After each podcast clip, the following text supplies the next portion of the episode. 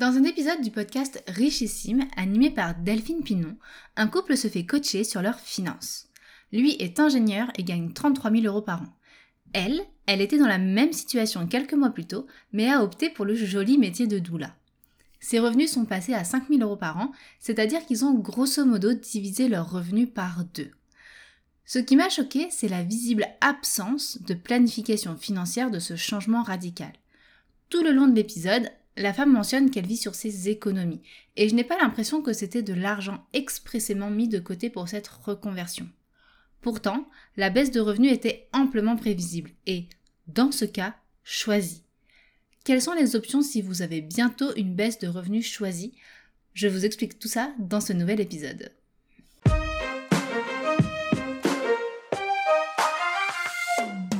Budget et épargne sont des mots inexistants de ton vocabulaire et tu côtoies plutôt crédit et découvert? J'ai créé mon budget positif pour t'inspirer à avoir une vie plus essentialiste afin que tu économises de l'argent pour réaliser tes rêves. Je suis convaincue qu'une vie essentialiste est gage de sérénité et de satisfaction personnelle, puisque l'argent n'est plus un problème ni une fin en soi, mais un outil pour bâtir tes projets, petits comme immenses. Je suis Adeline Rocher, je t'accompagne pour plus de sérénité dans tes finances personnelles et de couple, pour bâtir tes projets de vie et de cœur. Je te souhaite la bienvenue sur la recette du budget, le podcast dans lequel je te partage des pistes de réflexion concrètes pour économiser et revoir ta relation à l'argent et aux dépenses. Bonne écoute Pour commencer, je tiens à préciser que je ne critique pas du tout l'absence de préparation de ce couple.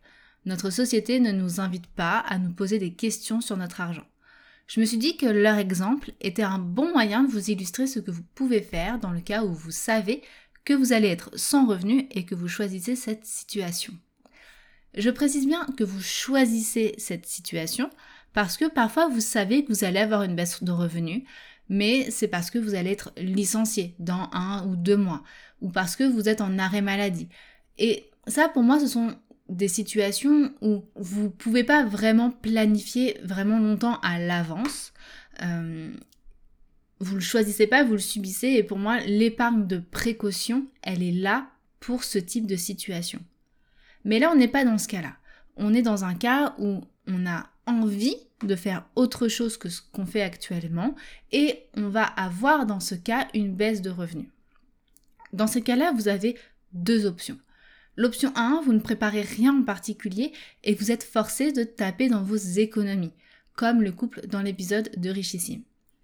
L'option 2, vous prévoyez une épargne projet spécifique pour couvrir vos dépenses pendant X mois. Je vais détailler ces deux options. Donc l'option 1 où vous ne prévoyez rien. Pour moi, le couple qu'on entend dans l'épisode de Richissime, c'est un couple qui a de l'argent de côté. Voilà, ils ont une certaine somme de côté et ils se sont dit ça va être ok pour euh, le temps de la transition et le temps que euh, euh, la femme regagne de, l'argent. On va prendre un exemple où vous avez par exemple 15 000 euros de liquidité. Et vous pouvez vous dire, bah, j'ai 15 000 euros de côté, le temps que mon projet se mette en route et que j'ai de nouveau des revenus, ça va suffire. Spoiler alerte, non, ça ne suffit pas. Je répète, non, ça ne suffit pas. Et c'est pas parce que c'est la somme 15 000 le problème. Vous pourriez me dire, j'ai 150 000 euros en liquidité, j'ai 1,5 million en liquidité, ça ne suffit pas. Pourquoi? Parce que me dire ça, en fait, c'est, c'est que vous avez une épargne fourre-tout. Je vous invite à écouter l'épisode 9, À quoi sert votre épargne? Parce que l'épargne pour tous, c'est vraiment un sujet qu'il faut absolument aborder. C'est important que votre épargne, que chaque euro que vous avez en épargne ait un but pour ne pas être utilisé n'importe comment. Sinon, un jour, vous allez arriver à la retraite et vous allez avoir un tout petit patrimoine alors que vous avez trimé toute votre vie. C'est le cas de beaucoup de monde, j'entends beaucoup ça autour de moi et vous allez vous dire c'est la faute de l'État, c'est la faute de je sais pas de, je sais pas quoi, de ceci, de cela. Non, en fait, c'est pas que la faute de l'État et du karma, d'accord? C'est aussi une question de gestion. Donc c'est vraiment important que votre épargne, que chaque euro que vous avez en épargne ait un but pour ne pas être mangé n'importe comment. Si votre projet s'éternise un peu et que vous ne retrouvez pas dans les j'allais dire dans les délais impartis. Il n'y avait pas franchement de délai, j'ai l'impression. Euh, voilà, au bout de quelques mois, vous n'avez toujours pas retrouvé un niveau, correct de rémunération. À quel moment vous dites stop? Quand vous êtes à zéro de liquidité? Quand vous êtes à 5000 euros? Quand vous êtes à 10 000 euros? Et pourquoi l'une ou l'autre de ces options? Eh bien en fait, vous en savez rien. C'est flou, vous naviguez à vue. Ça peut être ok hein, de naviguer à vue dans certaines circonstances, mais là, on rappelle qu'il s'agit de finances de toute une vie. C'est no way, on ne navigue pas à vue avec son épargne comme ça. C'est pas possible. Il faut un minimum de préparation, d'anticipation, d'organisation vous avez le droit de ne pas être aussi toqué que moi sur ce sujet-là, mais avouez quand même que naviguer à vue, c'est quand même pas une très bonne idée. On va donc euh, voir l'option 2. Prévoir une épargne projet spécifique pour couvrir vos dépenses pendant X mois. Ça va vous obliger à vous poser certaines questions. De type, X mois, c'est quoi X? Combien de temps au maximum est-ce que je veux rester sans revenu? Ou avec de faibles revenus? Si je suis en couple, est-ce que je dois participer pareil qu'avant aux dépenses du foyer ou est-ce que mon ma partenaire accepte que je réduise voire annule ma participation?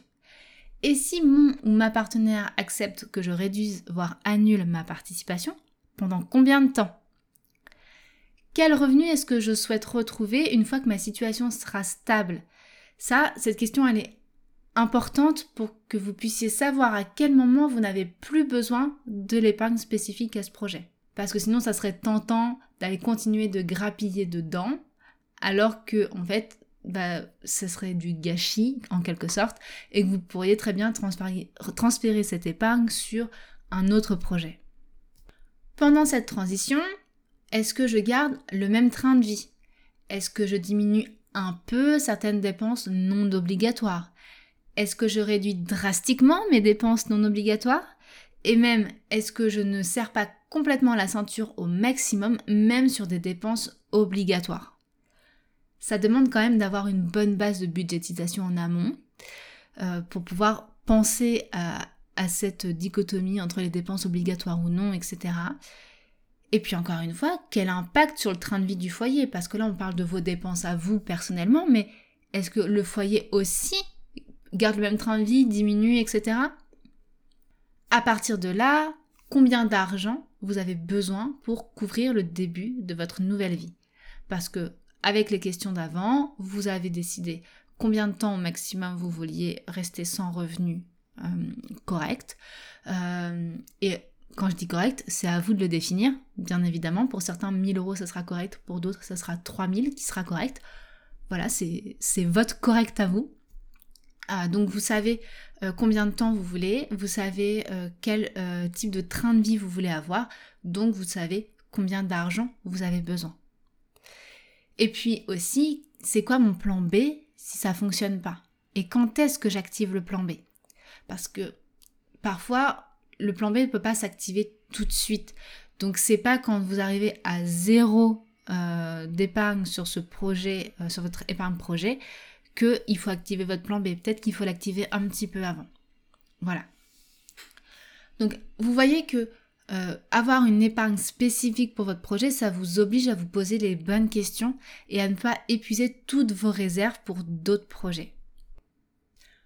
Je vais vous donner mon exemple personnel. En 2018, j'ai créé ma première activité. Donc j'avais mis à l'époque 10 000 euros de côté pour euh, monter ma boîte. Euh, et j'avais en plus de ça une épargne que j'appelais à l'époque l'épargne pépin.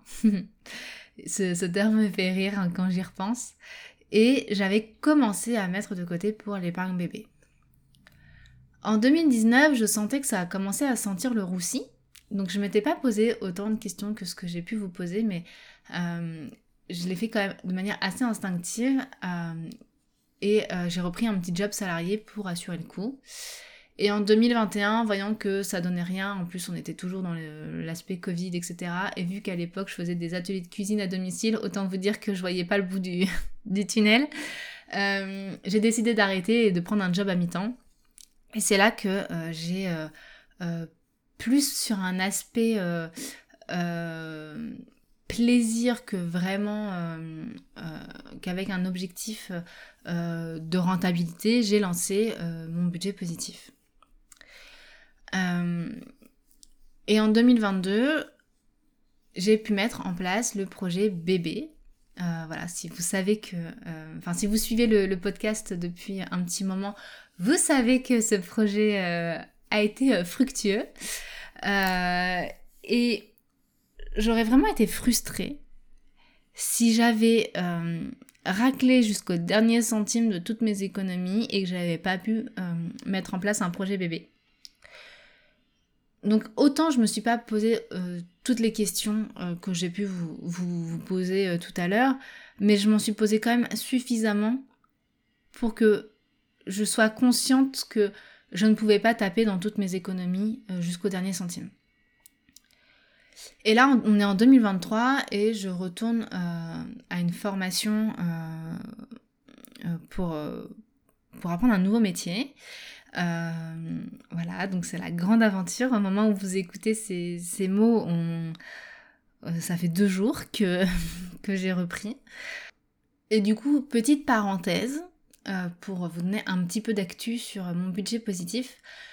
Pour pouvoir m'inscrire à cette formation, j'ai dû m'inscrire à Pôle emploi et j'ai dû, et je devais n'avoir aucune activité. Du moins, c'est comme ça que j'ai compris. J'ai pas été trop posé de questions parce que je, voilà, Pôle emploi quoi. Euh, donc je l'ai compris comme ça, donc euh, par sécurité, j'ai préféré fermer euh, de manière administrative, juridique, mon entreprise qui soutenait mon budget positif. ça m'empêche pas de continuer le podcast, ça m'empêche pas de continuer les newsletters. Voilà, donc pour vous inscrire à la newsletter, le lien est dans, la description de, de l'épisode. Euh, et je reprendrai un petit peu plus tard euh, euh, la structure juridique, je la rouvrirai un petit peu plus tard pour reprendre ensuite le programme MEP et pouvoir vous vendre le programme MEP. Voilà, fin de la parenthèse pour l'actu mon budget positif.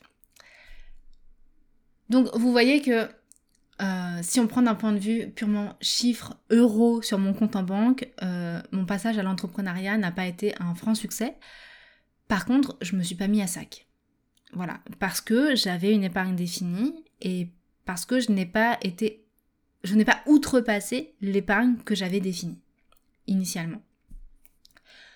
Donc en conclusion, retenez que de cet épisode qu'un projet quel qu'il soit se prépare parce que un projet quoi qu'il arrive, il y a du financier dedans. Donc quoi qu'il arrive, ça se prépare. C'est pas à prendre à la légère, d'autant plus quand l'impact financier est grand que ça affecte votre foyer et que ça peut durer dans le temps. Si vous avez envie euh, d'échanger avec moi sur, euh, euh, cet épisode, sachez que j'ai ouvert deux canaux. J'ai ouvert un canal Telegram et un canal WhatsApp. C'est en test complet, je sais pas à quoi ça ressemble concrètement. voilà, j'ai envie de tester ça parce que j'ai coupé Instagram, donc il me reste le podcast, il me reste la newsletter. Euh, mais c'est pas des canaux sur lesquels on peut vraiment échanger et euh, voilà, je, je, suis assez solo devant mon micro ou devant mon clavier euh, pour, pour vous partager des choses et j'aimerais bien avoir vos retours quand même et c'est vrai que je vais pas franchement sur Spotify ou Apple Podcast etc pour, pour euh, regarder si vous mettez des commentaires ou des étoiles ou je ne sais quoi. Euh, si vous avez envie de le faire, faites-le. C'est génial, ça aide beaucoup le podcast et à sa visibilité. Euh, au moins, c'est une manière de me soutenir dans, dans, mon travail. Mais une chose que j'aimerais vraiment beaucoup, c'est avoir vos retours épisode par épisode. Et donc Telegram et WhatsApp. J'ai mis les liens euh, en, description pour que si vous avez envie, vous, mettez un, petit, euh, mot sur, euh, sur ce que vous avez pensé de, de l'épisode. Voilà, je vous souhaite une bonne journée et on se retrouve le mois prochain. Bye bye Si tu écoutes ces derniers mots, c'est que l'épisode t'a plu. Merci du fond du cœur pour le temps que tu t'es accordé pour t'éduquer sur les finances personnelles. Il ne te reste plus qu'à mettre en pratique ce que tu as appris aujourd'hui. Si tu as des questions ou des commentaires sur l'épisode, écris-moi, mon mail est en description. À bientôt